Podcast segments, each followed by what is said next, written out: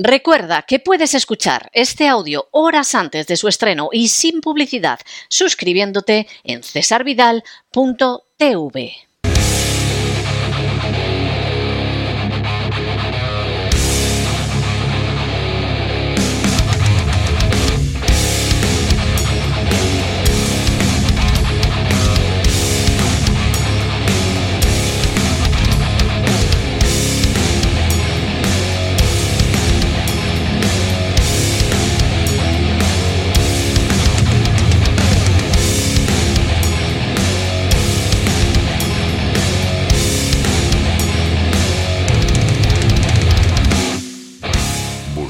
el Cao con César Vidal y Gustavo Vidal. Estamos de regreso y estamos de regreso precisamente para ese adelanto que tenemos de ese maravilloso programa en cesarvidal.tv que se titula Buscando el Cao y que se dedica a transitar por las glorias del boxeo pasado, presente y futuro. Por supuesto, ya saben ustedes que su director es Gustavo Vidal, que está aquí con nosotros. Muy buenas noches, Gustavo. ¿Por dónde va a ir el Buscando el Cao de este fin de semana? Muy buenas noches. Pues como es un programa de boxeo, rara es la ocasión, o al menos el mes, en el que no nos tenemos que ir a México. Eso está clarísimo, ¿no? En este caso nos vamos a Sonora y más concretamente a San Luis Río Colorado. Colorado no de Denver, ¿no? Denver, Colorado es otra cosa.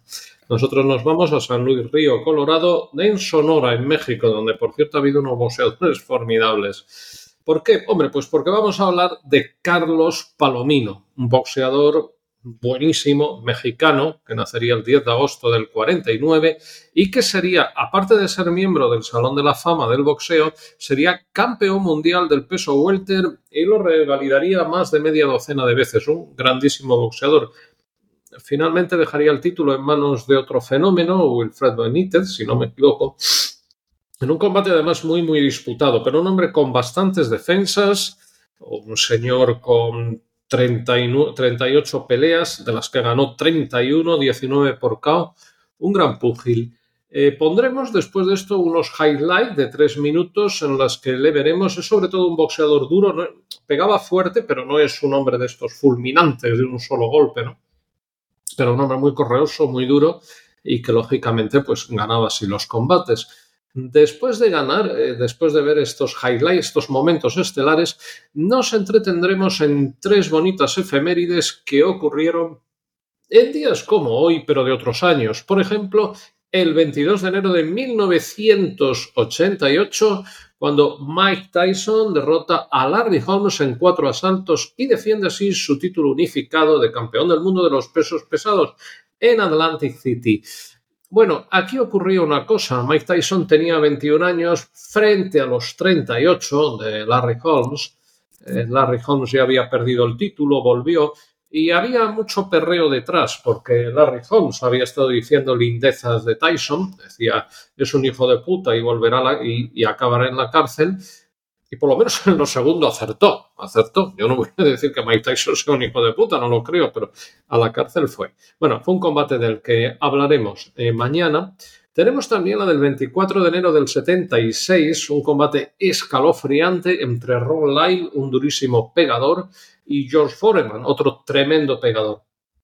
Eh, Foreman eh, venía de, de perder el título del mundo, lo había perdido ya, había estado muy desmoralizado un tiempo y para volver a los cuadriláteros, para irse metiendo, no se le ocurrió otra cosa que buscar a Ron Lyle, que es un boxeador escalofriante. Él dice que es el púgil que más fuerte le ha pegado en su vida, más que Joe Fraser inclusive, o más que Ali. Y de hecho le mandó a la lona dos veces. O sea, fue casi milagroso que en este combate que yo aconsejo ver, o sea, porque fue, fue tremendo, en el César Palace de Las Vegas, al final se pudo imponer George Foreman. Pero vamos, estaba caos, cayó y por la manera que cayó dijeron no se levanta. ¿no?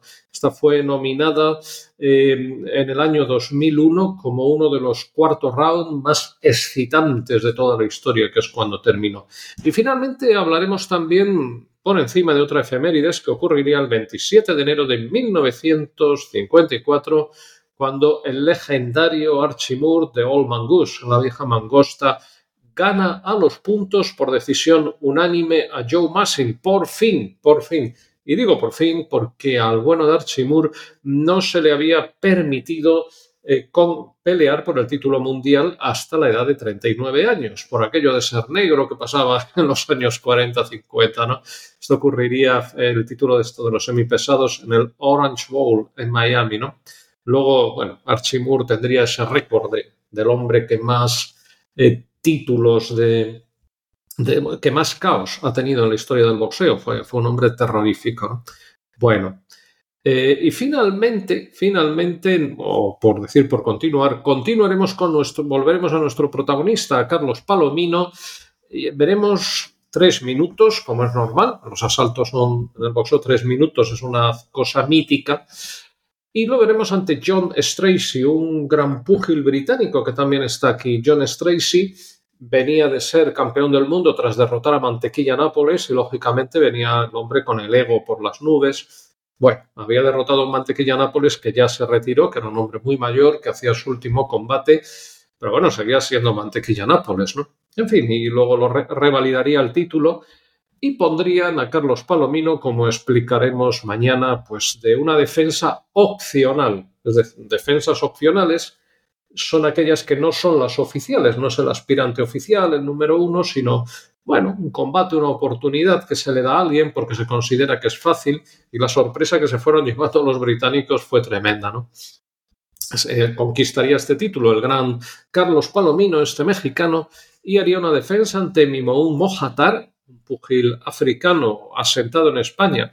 Me suena de haberle visto entrenar en algún gimnasio y tal. Igual hasta nos hemos cruzado un guantazo así de entreno. Sonaba bastante Mimoun Mohatar y finalmente veremos un combatazo ante Roberto Durán, ante Roberto Manos de Piedra Durán, el que estaba en su momento álgido, cuando después de haber perdido el título Carlos Palomino quería otra vez remontar. El combate lo ganaría finalmente Roberto Durán, que entonces, si no era invencible, le debía de faltar una pulgadita, pero por supuesto Carlos Palomino fue un dignísimo rival, le aguantó todos los asaltos y podemos decir que esto ya de por sí es una, es una victoria. Y después de aquello, pues nos iremos a nuestra recapitulación y despedida sureña. Efectivamente, así será. Vamos, no cabe la menor duda de que los televidentes de cesarvidal.tv lo van a pasar de rechupete este fin de semana en Buscando el Cao con Gustavo Vidal. Hasta este fin de semana, Gustavo. Hasta mañana.